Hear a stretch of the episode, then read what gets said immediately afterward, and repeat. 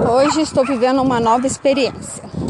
Gravar podcast enquanto caminho e levo minha cadela para passear. Vamos ver como é que isso vai funcionar. Eu acabei de ter um insight sobre algo bem bacana. Eu costumo falar que o autoconhecimento liberta. Inclusive é uma hashtag que eu tenho usado nas minhas publicações e que nem, pelo menos no Instagram não é uma hashtag muito movimentada não. O autoconhecimento. E aí eu tava aqui pensando, o autoconhecimento liberta mesmo? Ou será que às vezes ele até pode aprisionar? E eu diante de algumas coisas que eu tenho observado, alguns comportamentos eu diria que por vezes o autoconhecimento aprisiona. Mas então, vamos soltar aí a vinheta e eu já compartilho com você por que, que eu penso dessa forma. Então agora, lindo dia, linda semana, linda vida! Esse é o podcast Vida Presente, trazendo informação sobre bem-estar, qualidade de vida, desenvolvimento pessoal, autoconhecimento e amor próprio. Tudo isso sempre com muita alegria e bom humor, porque você merece isso e muito mais. Já de volta ao lar, darei continuidade à gravação. E eu falava desse questionamento sobre se o autoconhecimento liberta ou aprisiona as pessoas. Porque eu venho observando há algum tempo que as pessoas tendem a usar o aprendizado que elas adquirem a respeito de si mesmas para se justificarem e se manterem no lugar onde estão, ao invés de buscarem ferramentas, técnicas, exercícios para aproveitarem suas características positivas. Vejam bem, não falei de melhorar ou de ignorar aquilo que elas não gostam em si, não consideram positivo, mas sim de reforçar o que há de melhor em si. Tenho ouvido até mesmo terapeutas falarem: não, é, eu ajo assim porque eu tenho essa disfunção, tenho aquela disfunção, sou ansioso, sou aquilo. E Alguns eu percebo que até fazem de uma forma mais humorística, mas há pessoas que elas usam essas limitações para se justificarem e não fazerem nada a respeito. Né? Ah, eu sou assim porque eu sou ansiosa. Ah, é. Nada na minha vida dá certo porque eu sou procrastinador. Ah, eu sou consumista porque sou libriano. Eu sou vingativo porque sou escorpiano. Eu sou explosivo porque sou ariano. Eu não consigo me concentrar em nada porque tenho TDAH. Então, percebam, né? É, isso, além de reforçar aquela característica que elas gostariam de equilibrar ou de minimizar a influência em suas vidas, em seus comportamentos, atitudes e construir hábitos novos, é, desenvolver projetos, estabelecer e cumprir metas, por reforçarem tudo aquilo que representa limitação, elas acabam dando ainda mais força. Né?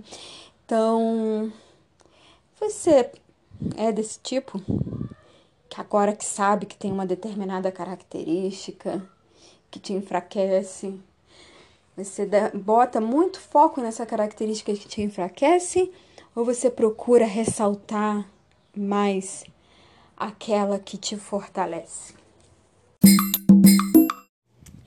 Mas tem algo que eu considero ainda mais preocupante. É apenas meu ponto de vista, mas é para isso que serve esse podcast, né? Para eu apenas expressar meus pontos de vista e poder receber aí de vocês o retorno e dialogarmos a respeito de diferentes pontos de vista e crescermos juntos. No meu ponto de vista, tem algo que é ainda mais preocupante nessa história toda, são esses rótulos que as pessoas assumem para si, muitas vezes sem nem mesmo ter recebido qualquer diagnóstico. Mas, sinceramente, independente de ter recebido um diagnóstico ou não, eu considero preocupante. Embora o fato de não receber um diagnóstico e assumir um rótulo de um desequilíbrio, uma doença, uma deficiência, é ainda mais preocupante. Existem pessoas que afirmam que são TDAH, que são autistas, que são é, bipolares, porque ouviram falar sobre essas terminologias, buscaram alguma informação na internet, se reconheceram naqueles aspectos? E ficam por aí agora aos quatro ventos, dizendo que seus comportamentos, suas atitudes, seus hábitos se justificam por estes rótulos que assumiram para si, por estas doenças, deficiências, limitações que assumiram para si, sem nem mesmo saberem se aquilo é verdade. E te digo que, mesmo que você tenha recebido um diagnóstico oficial, isso é perfeitamente reversível, controlável, trabalhável, né? E sugeriria até que buscasse outras opiniões, porque conheço muitas pessoas que levaram seus filhos ou foram buscar para si mesmo um psiquiatra, um psicólogo e receberam diagnósticos que depois, quando foram pro procurar uma segunda, terceira, até mesmo quarta opinião, receberam um outro diagnóstico. Pensem bem comigo. Se médicos erram em diagnósticos de câncer, de doenças cardiológicas, de doenças é, neurológicas ou cerebrais, você acha que, que seriam diagnósticos que, que te, teriam uma precisão muito maior diante do, das ferramentas que são utilizadas né, na, na interpretação dos sintomas? O que te parece de um diagnóstico que é basicamente fundamentado em interpretações abstratas?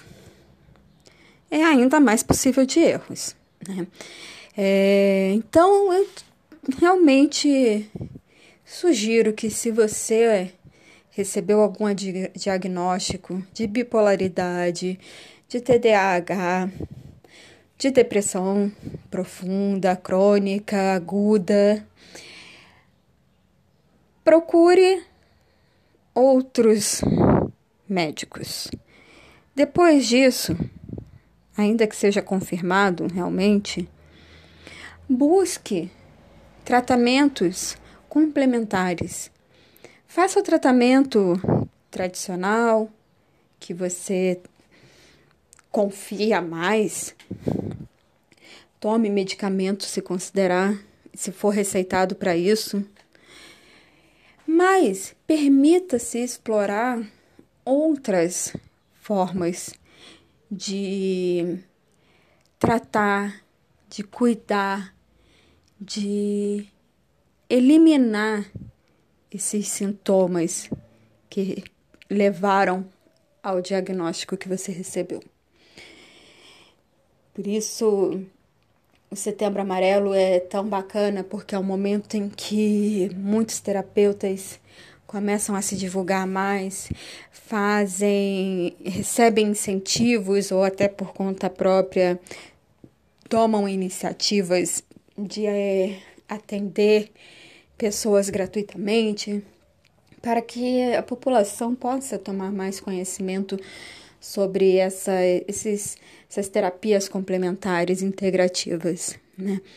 Eu posso citar aqui algumas, como o próprio yoga e a meditação, são ótimos para várias dessas disfunções, barras de axis, alinhamento energético. Então, procure.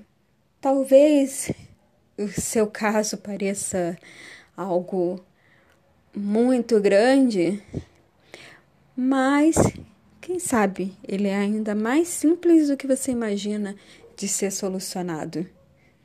Pense nisso. Meu nome é Jaqueline Carlini, sou criadora desse podcast Vida Presente, que é muito mais do que um podcast, é um grande projeto de vida.